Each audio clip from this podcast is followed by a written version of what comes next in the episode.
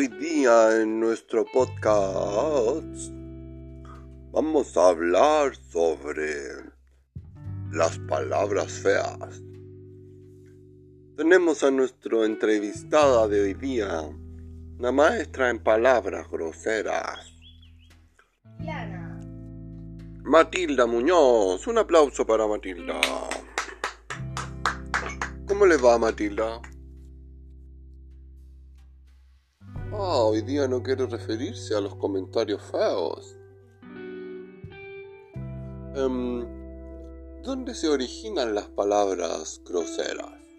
De la mamá. Ah, son herencia materna. Y del papá también. Son herencia paterna. ¿Qué se siente cuando uno dice una palabra grosera? ¿Ah? ¿Qué se siente?